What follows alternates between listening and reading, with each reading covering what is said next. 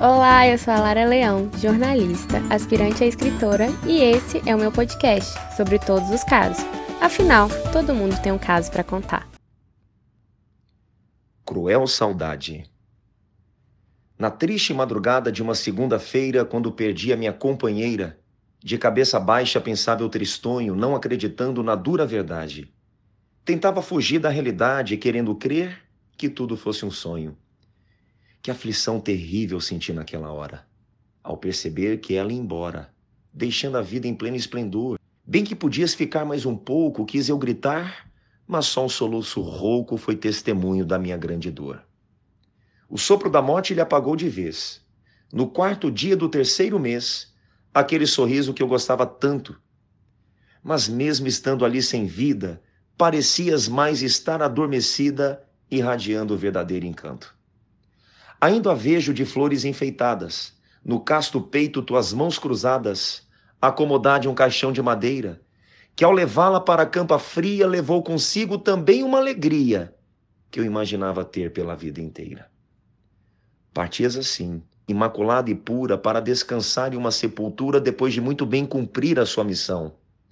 Uma missão que muito bem se traduz. Toda a linguagem muda de uma luz que só é transmitida pelo coração. De cruel saudade é feito o meu pranto. A felicidade se foi. Mas, no entanto, tenho a certeza de um dia reencontrar. E naquele castelo de minha fantasia, desmoronado neste citado dia, depois de reconstruído, nele iremos morar. Para quem conhece o Sobre Todos os Casos, percebeu que este episódio começou diferente. Essa poesia foi escrita pelo meu avô, quando a minha avó faleceu, e foi declamada maravilhosamente pelo meu primo, Pedro Ivo. Aliás, Pedro, muito obrigada. E agora vamos começar. Sejam bem-vindos ao episódio 30 do Sobre Todos os Casos. Nós estamos vivendo dias de luto, de dores, de saudade. Acho que não tem ninguém que não tenha perdido um ente querido ou visto alguém querido sofrer, né? Sem contar que estamos nos vendo menos. Então, sobra falta. Por mais que os meios digitais nos ajudem, é, a saudade do abraço fica, né? E esse episódio é um convite para o passado, numa época em que as pessoas se abraçavam sem medo, cantavam e dançavam juntas, que as pessoas beijavam nas ruas e pulavam carnaval. Essa história não é necessariamente um caso e também não é sobre mim. E eu peço licença para compartilhar com vocês algumas reflexões que se formam por meio das minhas lembranças. Meu pai tem oito irmãos, por isso este caso se chama o Caso dos Nove. São cinco homens e quatro mulheres. Tio Walter, tia Edna, tio Elifas, tio Valdir, tio Silvio, tia Beth, tia Neide, Sérgio, que é meu pai, e a tia Lina. Eles são filhos dos meus avós Eurípedes e Aparecida. Eu não conheci meus avós. A minha avó faleceu, o meu pai e a minha mãe ainda eram namorados. Já o meu avô se foi antes que eu completasse dois anos. Deles eu só conheço o que eu já ouvi falar. Quando se é criança, a gente não costuma entender direito porque os adultos brigam, porque eles param de se falar, ou porque eles morrem. Quando se é criança, a pessoa ou é ruim ou é legal, dependendo da forma como ela te trata. Você não sabe interpretar as pessoas por inteiro, que elas podem ser chatas e ao mesmo tempo gente boa, que podem ter atitudes ríspidas mas serem pessoas doces. Você não entende direito o que leva as pessoas a se afastarem. Quais são as mágoas que elas trazem diante de você existir? E é justamente essa construção na infância que te molda. A psicologia deve explicar melhor que eu. Mas todos nós temos as nossas lembranças. E da nossa infância carregamos as nossas dores e as nossas alegrias. Eu confesso que eu tenho muito mais alegrias do que dores, disparado. E se eu posso afirmar isso, é por causa da minha família, dos dois lados. De um lado, a família da minha mãe, os meus avós incríveis, que inclusive eu já contei a história deles aqui no episódio 13. Tinha os almoços de domingo, os natais, as irmãs da minha avó que eram tão queridas, as minhas tias maravilhosas, meus primos que eu amo tanto e que sempre cuidaram de mim porque eu era mais nova. E do lado do meu pai, eu não tive essa convivência, porque os meus avós não estavam mais aqui. Uma vez, eu fazendo uma tarefa em que eu tinha que montar uma árvore genealógica, eu fiquei muito triste porque eu não tinha o que escrever acima do meu pai. Então eu falei para ele: "Eu não tenho avós aqui". E eu acho que aquilo assustou muito meu pai, porque ele me corrigiu na hora. Claro que você tem avós, eles só não estão aqui, mas eles existem. E eu guardei isso comigo, que eles existiam. E a partir desse dia, eu pedia sempre para ouvir meu pai contando os casos deles. Queria saber se a minha avó seria aquela avó de colo, se ela ia gostar de ser minha avó, se ia gostar de me abraçar e se ia fazer bolo para mim.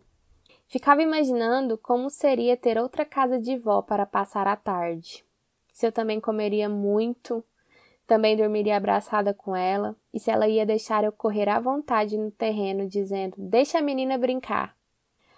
Do meu avô, eu escutava tudo meio maravilhada. Seu avô era poeta, seu avô era violeiro. E essas informações mudaram tudo para mim. E por muitas vezes fiquei pensando se ele ia se orgulhar de ser meu avô e se ele gostaria de ter me conhecido. Então, eu decidi que queria escrever igual a ele. Provavelmente essa escolha ainda na infância, por inspiração de alguém que eu queria muito ter conhecido mais, me fez escolher a minha profissão do futuro. Mas ainda criança, o meu objetivo se tornou ser uma grande escritora. Eu escrevia tudo o que uma mente infantil conseguia imaginar. Teve histórias de princesa, teve redações para o colégio e eu fiz um caderno de poesias. Nele, eu fingia que, igual ao meu avô, eu sabia rimar. Mas eu confesso que eu nunca soube. Depois disso, eu comecei a prestar atenção em cada história que eu ouvia sobre o meu avô e a minha avó. Quando as minhas tias soltavam a frase a minha mãe, eu faltava correr para escutar. Eu descobri que meu avô amou muito a minha avó, mas infelizmente deles eu só conhecia a despedida. Meu avô escreveu esta poesia sobre a partida dela. E quando alguém recitava, eu chorava como se fosse a primeira vez que tivesse escutado. Nesses versos estão eternizados a dor de um homem que perdeu a sua companheira de vida. E eu entendo muito meu avô ter escrito eles, porque assim como ele, escrever para mim é a única forma de demonstrar plenamente os meus sentimentos. A minha tia Lina me contava que a casa da minha avó era cheia, que ela nunca negou acolhimento para ninguém. Quando eu escuto ela falar da minha avó, ainda hoje eu escuto voz de saudade. Meu pai e ela foram os que ficaram, por serem os mais novos, quando os mais velhos se casaram. Nas frases do meu pai sempre tem um amor lotado de gratidão. Ele sempre me falou que iria aonde a mãe dele estivesse. Ele sempre me disse também que filho ama muito mais a mãe, e é por isso que o pai tem que buscar o seu espaço. E foi justamente esse amor do meu pai pela minha avó que fez do meu pai o pai que ele é. Meu pai fez absolutamente de tudo desde trocar fralda, dar banho, acordar de madrugada, dar remédio, carinho, atenção. Claro que é tudo que todos os homens que se tornam pais deveriam fazer, mas não costumam. E assim, eu entendi muito mais de onde ele tinha vindo e por que ele era quem ele era. É porque ele era uma mistura dos dois, do seu Eurípides e da Dona Aparecida. Eu não tinha os meus avós comigo, mas comecei a perceber que eu tinha os meus tios e as minhas tias. E esse foi um privilégio gigante. Todos os meus tios foram muito legais. Todos. Os nove viraram dezoito, desses dezoito, vinte e um primos chegaram.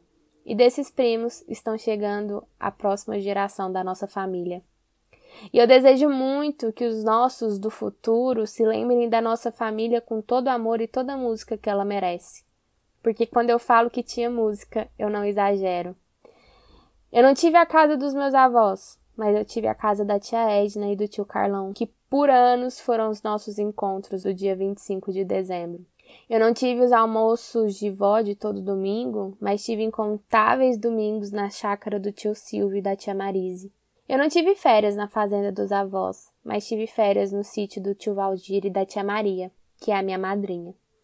Eu não pude sentar do lado da minha avó e do meu avô e rir com eles, mas eu fiz isso incontáveis vezes com a tia Neide e com o tio Zazá. Eu não tive os meus avós para me incentivar com a leitura ou perguntar como estava indo na escola, mas eu tive a tia Lina, que dela eu herdei o desejo de ler sempre. Da tia Lina e do tia Lin eu tenho as melhores lembranças da minha infância. Era um acontecimento quando eles chegavam para passar as férias aqui. Eu não tive meu avô para me dar presentes inesquecíveis, mas eu tive o tio Walter. Quando eu passei no vestibular, ele me mandou os jornais que ele comprou para mim no dia que eu nasci. Ele comprou os principais jornais do país e guardou para me entregar quando eu fosse maior. O objetivo dele era que eu soubesse tudo o que aconteceu no mundo no dia que eu cheguei aqui. O grande lance dessa história é que eu passei para jornalismo, então esse presente ficou marcado na minha vida como uma profecia. Pelo menos eu interpretei assim. E ele é inesquecível. O tio Walter e a tia Cida foram casados por muitos anos e tiveram um caso bem lindo, apesar de cheio de lutos. A tia Cida era muito engraçada e eu amava ficar na casa dela. Ela era artista. Ela se foi em julho de 2015 e essa foi a nossa primeira despedida. Eu não pude dizer que eu tive uma comida que eu amava e que me fazia lembrar da minha avó, mas eu posso dizer que eu nunca esquecerei da torta da tia Beth. Eu nunca vou esquecer do amor dela com o tio Toninho, de como ela era carinhosa com todo mundo e de como eu, pequena, amava sentar no colo dela, enquanto ela me embalava e cantava. Eu não consigo dizer que eu escutei o meu avô cantar, mas eu escutei o tio Elifas. E eu falo com todas as letras que esse foi um grande privilégio. Talvez pequena eu escutasse o tio Elifas e pensasse que era o meu avô, ou imaginava assim. O tio Elifas e a tia Zusa que chegavam lá em casa em uma tarde de domingo e conversavam e me faziam rir e contavam histórias. A tia Zusa ria dos casos que eu inventava. Ela nunca brigou comigo por falar demais, e olha que eu falava muito. Já o tio Elifas me ensinou a abraçar.